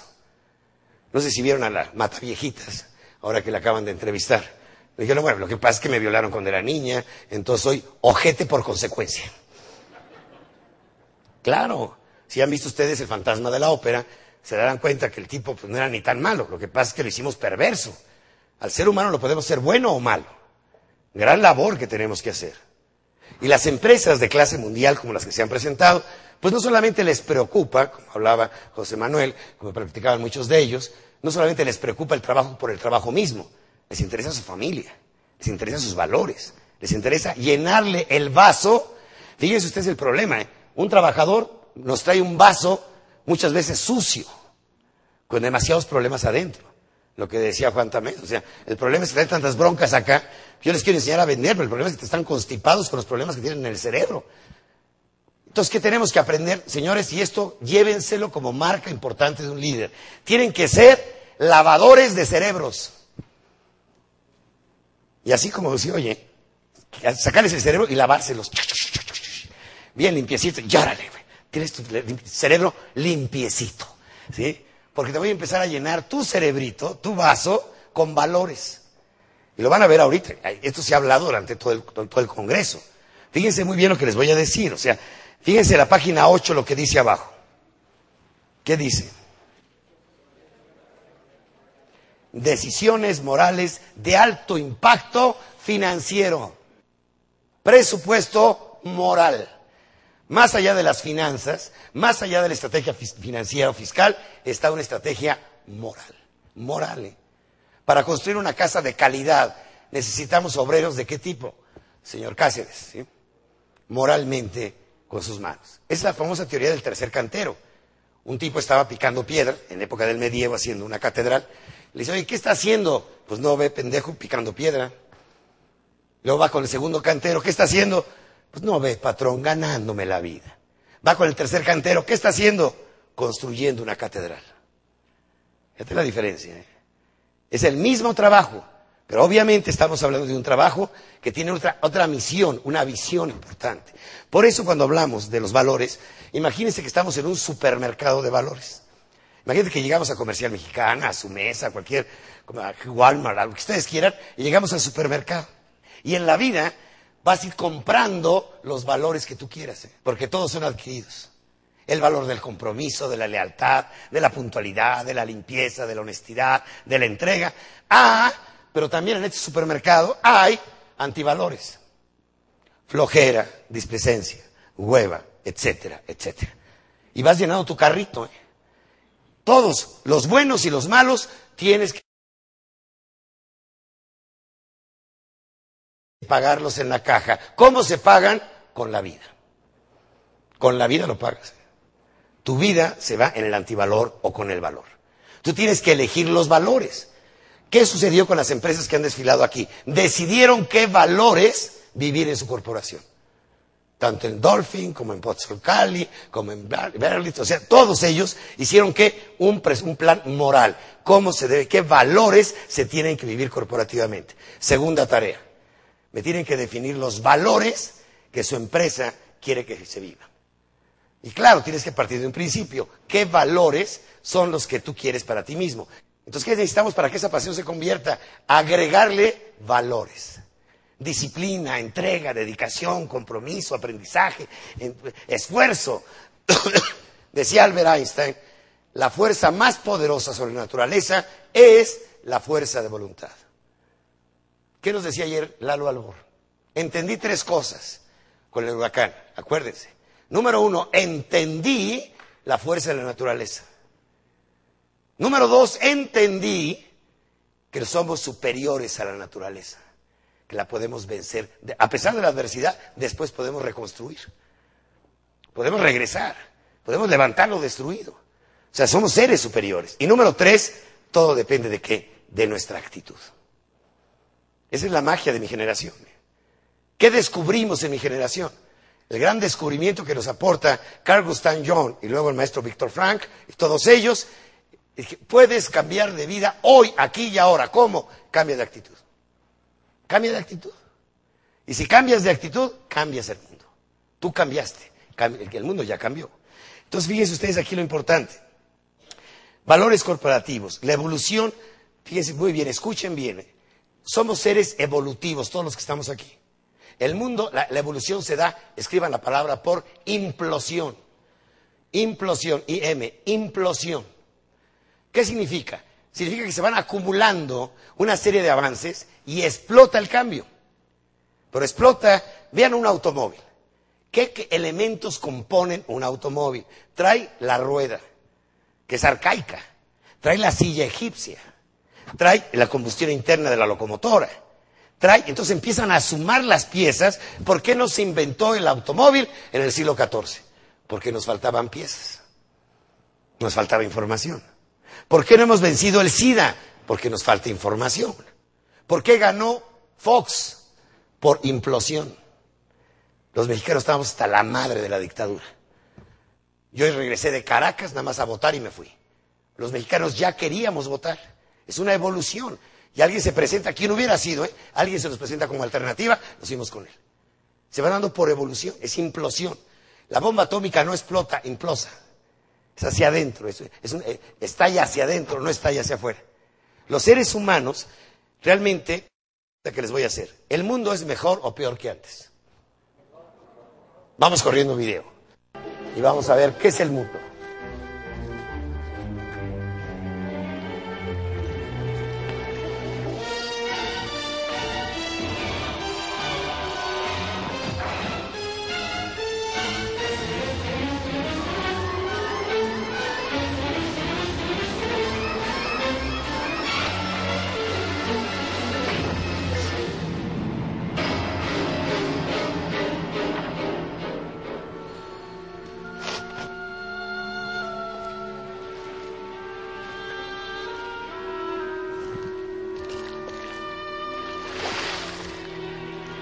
Una muchedumbre solitaria. Se rompe el equilibrio. Destruimos esos sistemas. ¿Qué está sucediendo en la humanidad? ¿Qué pasa en el mundo? El consumismo nos ha consumido.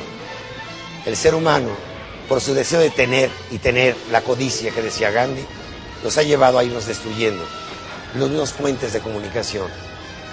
Lo más grave, lo más triste, es que hemos ido derrumbando también conceptos nucleares del ser humano, valores como la libertad, el respeto, el cariño. Llega el momento en que también hambruna campea por el mundo. Dos mil millones de niños, de los cuales hay en el mundo, mil millones no tienen lo básico.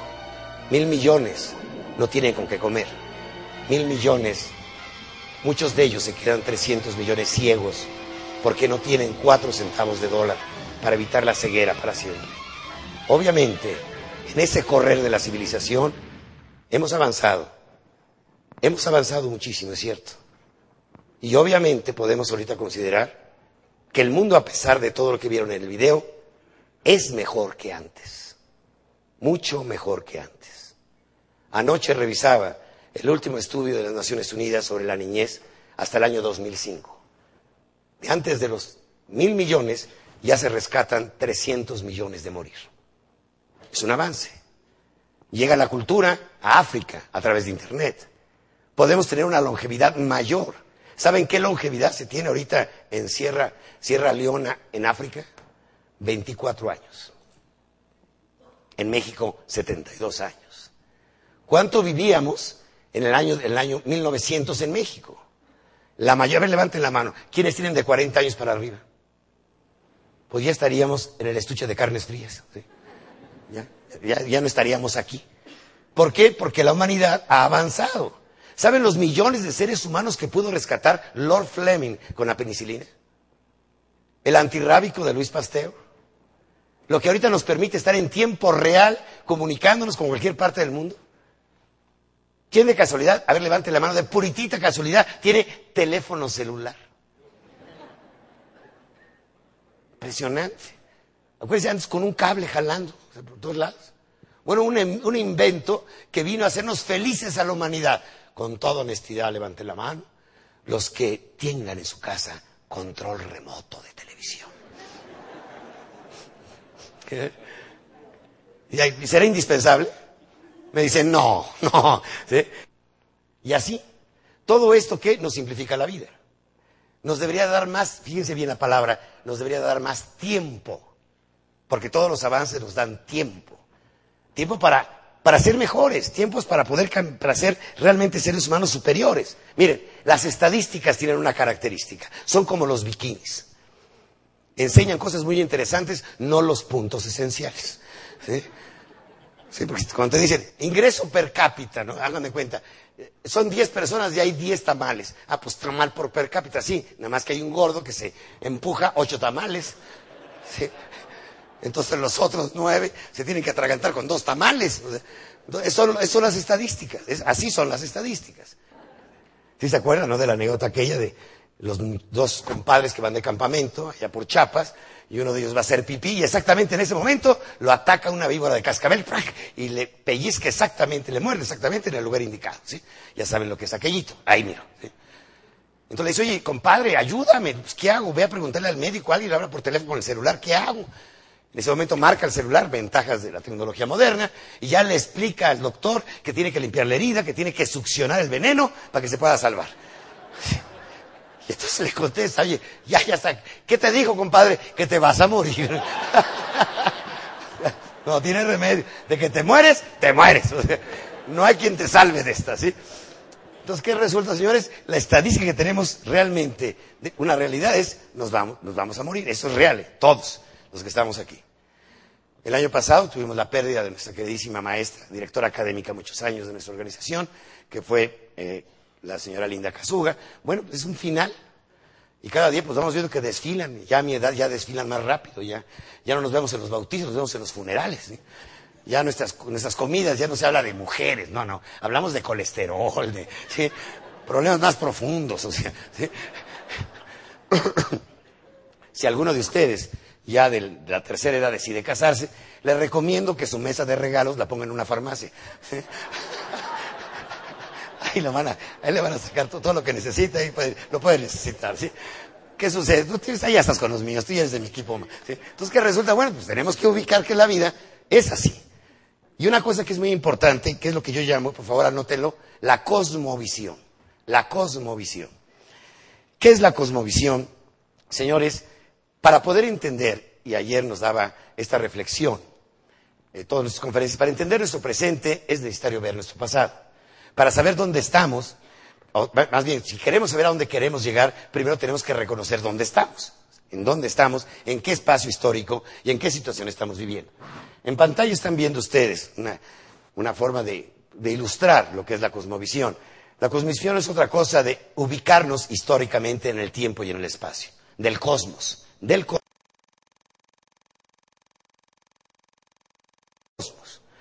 ¿Cuántos años tiene el cosmos? Aproximadamente nuestra galaxia, de las cuales hay 100.000, como la galaxia en la que vivimos, tiene aproximadamente 15.000 millones de años. Escuchen bien, ¿eh?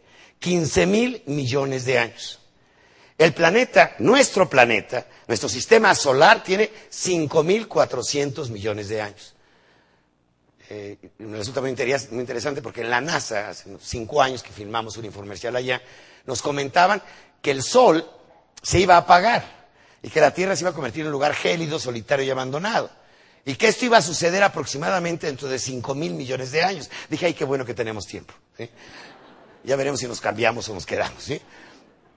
pero tiene aproximadamente nuestro planeta 4.500 millones de años. Vayan ubicando las cifras. ¿eh? 15.000 millones el cosmos, nuestro sistema solar 5.400 millones, 4.500 millones el planeta Tierra. Los primeros indicios de vida de hace 4.000 millones de años. Esas flores que están ahí tienen un código genético de 4.000 millones de años. Impresionante. El Homo sapiens, más o menos, como lo ubicamos, 50.000 años. 50 mil años en relación a 15 mil millones. La era cristiana, dos mil años, nada más. La, la, cultura más antigua, la egipcia, cinco mil años. El ser humano, tú y yo, vamos a imaginar, porque obviamente los ricos viven más que los pobres. Obviamente, claro. Si tú vives en el campo, ¿dónde vas a vivir más? ¿En el campo o en la ciudad? En el campo piensa todo el mundo, ¿sí o no? Pues no. En el campo te da un infarto y dicen, es que se murió de una muina comió aguacate, ¿sí? Y que era condenado a infarto. Aquí te da un infarto y te llevan al hospital inglés, te llevan al hospital general, te llevan al hospital de cardiología y te salvan. Por eso los condenados ricos no se quieren morir. ¿Quiénes se mueren? Por los jodidos. no tuvieron para el marcapaso, no tuvieron para la operación, no tuvieron, se murieron, eso es real. O sea, o sea, si en Suecia la gente vive 83 años y en Sierra Leona 23, 24 años, ¿acaso Dios será sueco? hay que entender que hay una cosa que es muy importante, es decir, hay que ubicarnos realmente lo que es en nuestra vida en la cosmovisión. Ahora bien, México, América Latina, 72 años. Yo creo que algunos de ustedes llegaremos a los 80. Vamos a imaginar 80 años. ¿Qué son 80 años en relación a 15 mil millones de años? Fíjense nada más, tienes que poner un cero, un punto, y luego cero, cero, cero, cero, cero, ocho ceros y un cuatro. Nuestra vida es así de breve y nos creemos inmortales. Que, no va, que el día que nos muramos se va a acabar el mundo. Mm, mm, te vas a morir, segurísimo. Y no va a pasar absolutamente nada en el cosmos por tu, por tu pérdida. Ahora, ¿qué hereda el ser humano? Que es la gran pregunta. ¿Qué hereda el ser humano? La teoría cuántica, que es lo más avanzado que tenemos, más allá de la teoría atómica, más allá de la teoría de la relatividad, se llega, se llega a lo que se llama la teoría cuántica. ¿Qué significa la teoría cuántica? Eh, la primera persona que descubrió o que imprimió o que acuñó el término átomo fue un griego hace 2500 años que se llamaba Demócrito. Y él dijo que todo estaba hecho de átomos. Lo indivisible significa átomo. Lo indivisible. Pues llega nuestro amigo Albert Einstein con su violín, sus pelos parados, y le dice a Demócrito, perdón, maestro Demócrito, pero el átomo se puede desintegrar. Protón, neutrón y electrón. Y luego nacen los cuánticos. Le dicen, maestro Albert Einstein, perdón, pero el potrón, neutrón, electrón se puede dividir. Y se encuentra la teoría cuántica. Todo está hecho de quantum. ¿Qué es el quantum? La molécula más pequeña que existe. Esto está hecho de quantum, mi traje está hecho de quantum, tú estás hecho de quantum, esto está hecho de quantum. ¿Y qué contiene el quantum? Dos cosas nada más. Energía e información. Nada más. ¿Cuál es la diferencia entre el niño de Sierra, de Sierra Leona y el niño sueco?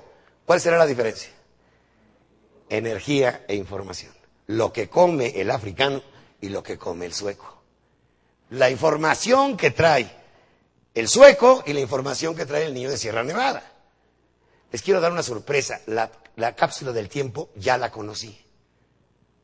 Te vas tú a Inglaterra a ver niños africanos que fueron adoptados hace 15 años en Sierra Leona o en Ruanda o en Honduras, en cualquier parte del mundo, y en 15 años avanzaron mil años en el tiempo por la información y el alimento que les han dado.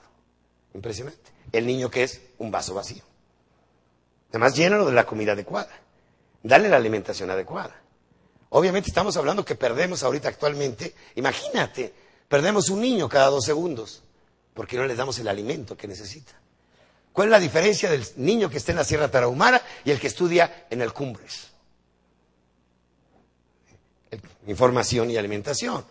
¿Cuál es la diferencia del que está en la Ibero ¿sí? y los que estudiamos en el Poli? o sea, pues hay alguna diferencia. ¿no? Energía e información. Obviamente vemos a las nuevas generaciones de chavos, o sea, chavitos de 16 años de este tamaño, ¿los han visto? Comes a la sopa, no me como ni nada, está bien, no se coma nada, o sea, ¿sí? ya no hay que discutir nada. O sea, ¿cuál es la diferencia? Energía e información. ¿Qué es lo que hereda el ser humano? Impresionante. ¿Qué vamos a heredar? Energía e información. Nosotros trascendemos por la información que le damos. Elvin Torfer decía, si pasaran dos generaciones, escuchen bien, dos generaciones sin traspasarme información, regresamos a la época de las cavernas. Imagínate la calidad de empresas que tenemos en México, iban a existir en el año 1900. Gente promoviendo a su gente, educándola, mandándolas a congresos, estudiando, desarrollando. No, no existía. Ni en los años 50, ¿eh? ni en los 80. Cada año hay más y más y mejores empresas. ¿Qué le dan a su gente? Información. ¿Cómo vamos a trascender? ¿Cómo vamos, cómo logramos trascender? Realmente, la única forma que tenemos para trascender es aportando nuestra información para ser mejores. ¿Qué significa trascender? Cruzar en ascenso, como ustedes lo habían dicho, es cruzar en ascenso. Pero la única forma de trascender es legando mejor información. ¿Qué sucede? Si somos creyentes en Dios, la misión final será, ¿para qué existo? Y yo les voy a dar mi respuesta, muy personal, o sea, no predico ninguna religión, pero es muy, mi respuesta es, Dios nos hizo para mejorar la creación. Para mejorar la creación. La creación está inconclusa. Si no, pues ya hubiera estado terminada. O sea, Dios en su grandeza pudo haber hecho un mundo perfecto, ¿sí o no? A Hitler le manda por lo menos un infarto. A Saddam Hussein unas almorranas sangrientas. Pero hubiera hecho algo. En cambio dijo, está inconclusa. Por eso te necesito. Y te necesito en la belleza de la pintura de Miguel Ángel Bonarotti, te necesito en la música de Beethoven, te necesito en la creación de tu empresa, te necesito en la enseñanza de los niños, te necesito para que combatas una enfermedad, te necesito para algo. Y cuando tú encuentras un por qué vivir, has resuelto tu existencia. Ya tienes un por qué existir, ya tienes una razón de existir. La mayoría de la gente realmente vamos a, a la deriva. Ahora, estarán de acuerdo conmigo. El planeta Tierra forma parte del universo, ¿sí o no? México forma parte del universo de Dios. Tu casa forma parte del universo de Dios. ¿Sí o no? ¿Y por qué no arreglas tu casa hoy? Si arreglas tu casa, la creación mejora. Si barres tu calle, la creación de Dios mejora. Si tú eres mejor que ayer, Dios, fíjense bien lo que les voy a decir, Dios te tiene que dar las gracias. Siempre vamos a la iglesia, ay, gracias Dios mío, no, ni madre, hoy quiero que me dé las gracias. ¿Y por qué, hijito mío? Hoy mejoré. Tu creación está mejor, ¿eh? Estoy menos pendejo que ayer. Yo decía, gracias, hijo, y hay un pendejo menos en la familia. Ya está mejorando la. Aplaudan eso, por favor. Que, ¿sí?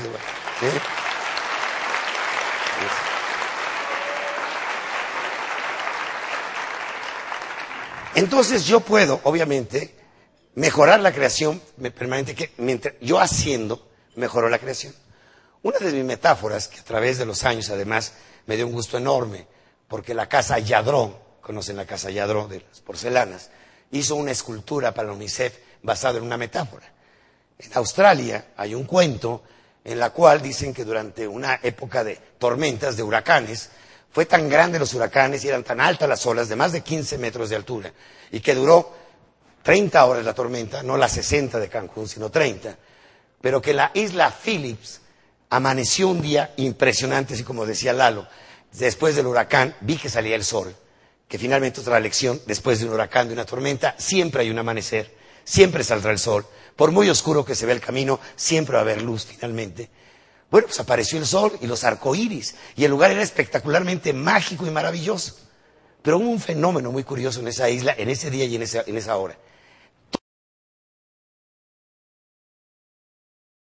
Toda, toda, toda, toda la playa estaba tapizada de estrellas de mar. Como que si el mar las hubiera recogido y las hubiera lanzado a la playa. Y un pescador, un pescador, desesperado, porque las estrellas estaban muriendo, empezó a regresarlas al mar. Había mucha gente contemplando el amanecer. Pero obviamente él decía, oye, ayúdenme. Y le contestaron, no seas estúpido, se van a morir, son miles, cientos de miles. ¿Qué caso tiene que salvemos unas cuantas? Y en ese momento tomó la estrella en su mano y dijo a la gente, esta estrella, esta sí va a vivir. Y lanzó la estrella. Esto se usó, dos niñitos, uno blanco y uno negro arriba de un mundo tomando una estrellita los dos, la, obra de Yadros, si la pueden en algún lado encontrar, cómprenla, todo ese dinero va para la UNICEF. Pero realmente, cada vez que rescatamos un niño, rescatamos una estrella. No sabemos quién vaya a llegar a ser, pero finalmente es una estrella para la humanidad. Cada vez que tú le das un curso de formación, de valores a tu gente, estás rescatando estrellas. Cada vez que tú apoyas el cambio para que, que tengan un código moral superior en tu empresa, estás rescatando estrellas. Y rescatar estrellas, la primera estrella que tenemos que rescatar, ¿cuál es? Mi estrella. No escondas tu pasión. No escondas tu pasión. Escuchen este documento que es inédito, fue hecho precisamente para, para, para este cierre y que dice así. Su caminar es un cuento. Revelaba su estado de ánimo. Hombre maduro que en ese día especial se refugió en su propia soledad. El mar lucía un tenue color a melancolía, un espacio infinito que le invitaba como nunca a realizar un alto, reflexionar qué había hecho durante su vida. Claro, se decía a sí mismo, he trabajado duro y con épocas de bonanza y también de escasez. He desfallecido y también he disfrutado y también llorado. He encontrado el amor y su ausencia.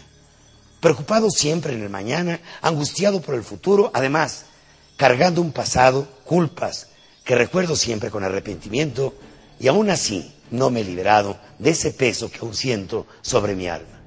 Pero a esta altura de la vida, de lo vivido, me pregunto, ¿qué he hecho con mi vida?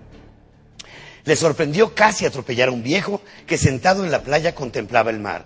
Su rostro, surcado de arrugas, revelaba su andar. Las manos callosas, fuertes y de apariencia tosca hablaban que su labor era o había sido una tarea ruda. Su mirada tal vez, lo más intrigante, tenía una extraña luz de suspenso, como si entorgara al mundo. En el fondo, transmitía paz, como la de un niño dormido plácidamente en los brazos de su madre. Sin saber por qué, me acerqué tímidamente preguntando por su nombre. Desde luego que yo primero me presenté. No emitió un solo sonido de su garganta, solamente me miró. Era tal su fuerza que sentía que me desnudaba el alma. Insistí ahora con más fuerza, hasta que mi voz se tornó de cólera y de rabia. ¿Por qué me miras así? ¿Acaso lo ofendí? Cuénteme, ¿cómo logra transmitir esa paz y esa voz silenciosa que siento me cuestiona qué he hecho con mi vida? ¿Quién es? Insistí. Deme alguna razón para hacerme sentir como me siento. ¿Acaso es un ángel? O tal vez un demonio que me atormenta aún más en mi, despilfarro existencial. Lentamente el viejo extendió su mano, no para darme un saludo, sino para trazar un símbolo en la arena, una estrella. Su mirada se concentró en ella, sentí una estrella, extraña sensación. Vi que empezó a cobrar vida, a moverse. Se elevó unos cuantos centímetros, empezó a avanzar hacia el mar. Conforme avanzaba, más brillo adquiría, rayos de luz que marcaban un sendero luminoso. Desesperado, traté de alcanzarla. Me sumergí en el mar, sentí que mis pies ya no tocaban tierra firme empecé a bracear con tal ímpetu que por momentos creía tenerla al calce de mi mano. Fue una locura, era una alucinación. En ese arrebato no me percaté de lo que me alejaba. En un momento hice un alto, miré hacia atrás y mi punto de origen casi se perdía en la nada. Nadé con todas mis fuerzas para regresar, agotado. Sentía que las corrientes marinas me detenían, me hacían retroceder. Exhausto, hasta el fin reconocí que estaba perdido. Inevitablemente llegaba al final. Una extraña paz experimenté. Los ojos del viejo me contemplaban con profunda dulzura y serenidad. Dejé de luchar. Sentí que mi cuerpo se iba al fondo acompañado de un arco iris con luceros de todos los colores brillantes e intensos. Sentí un brazo fuerte que en forma de candado me sujetó al cuello. No sabía quién era. Estaba fuera de mi visión. Me arrastró con tal vigor que pronto pude ver la playa. Unos cuantos metros antes de llegar, el, el desconocido me soltó. Exhausto toqué tierra. Busqué a mi Salvador, nada. Solamente arena, mar, y el viejo, quien al verme como si me esperara, se puso de pie, me tendió su mano, y en forma inexplicable era tal mi felicidad de estar vivo que me eché en sus brazos llorando de alegría. Sentí el mismo brazo que me rescató del fondo. Sonrió sin decir palabra. Caminó hacia el horizonte y se perdió en ese mágico amanecer. Comprendí que en la vida, para existir, es necesario encontrar una estrella, un ideal por el cual luchar, cuando de verdad queremos vivir con intensidad, tenemos que encontrar una razón por la cual luchar, un sueño por realizar, una estrella alta y noble que nos haga vibrar. Cuando descubrimos nuestra estrella, la vida se nos ilumina y es la estrella que Dios nos pedirá al final de nuestra existencia, la estrella de nuestra vida. La pasión, ese arrebato que nos hace hacer lo impensable, de intentar lo imposible, desafiar la realidad, es vivir la locura de un ideal nos hace vivir la trascendencia que da sentido a nuestra existencia. Encontrar la estrella de nuestra vida es descubrir en nosotros mismos la pasión que nos impulsa a vivir intensamente la maravillosa aventura de existir. La pasión es la estrella que llevamos en el corazón. Finalmente, señores, tenemos que encontrar esa estrella, entregarnos apasionadamente por nuestra estrella, vivir por esa estrella. Hay tanto por rescatar, tantas, estrellas que se están perdiendo en la playa, que están muriendo, niños, jóvenes en la drogadicción, alcohólicos, gente que mata, perversa, pero son vasos sucios. Tenemos que limpiarnos, unirnos. Pero la primer, el primer gran compromiso es nuestra propia estrella, nuestra razón existencial, por lo que queremos luchar seamos tan dignos de ser hijos de Dios para llevar al final de nuestra vida una estrella, una sola, la estrella de mi vida. Muchas gracias.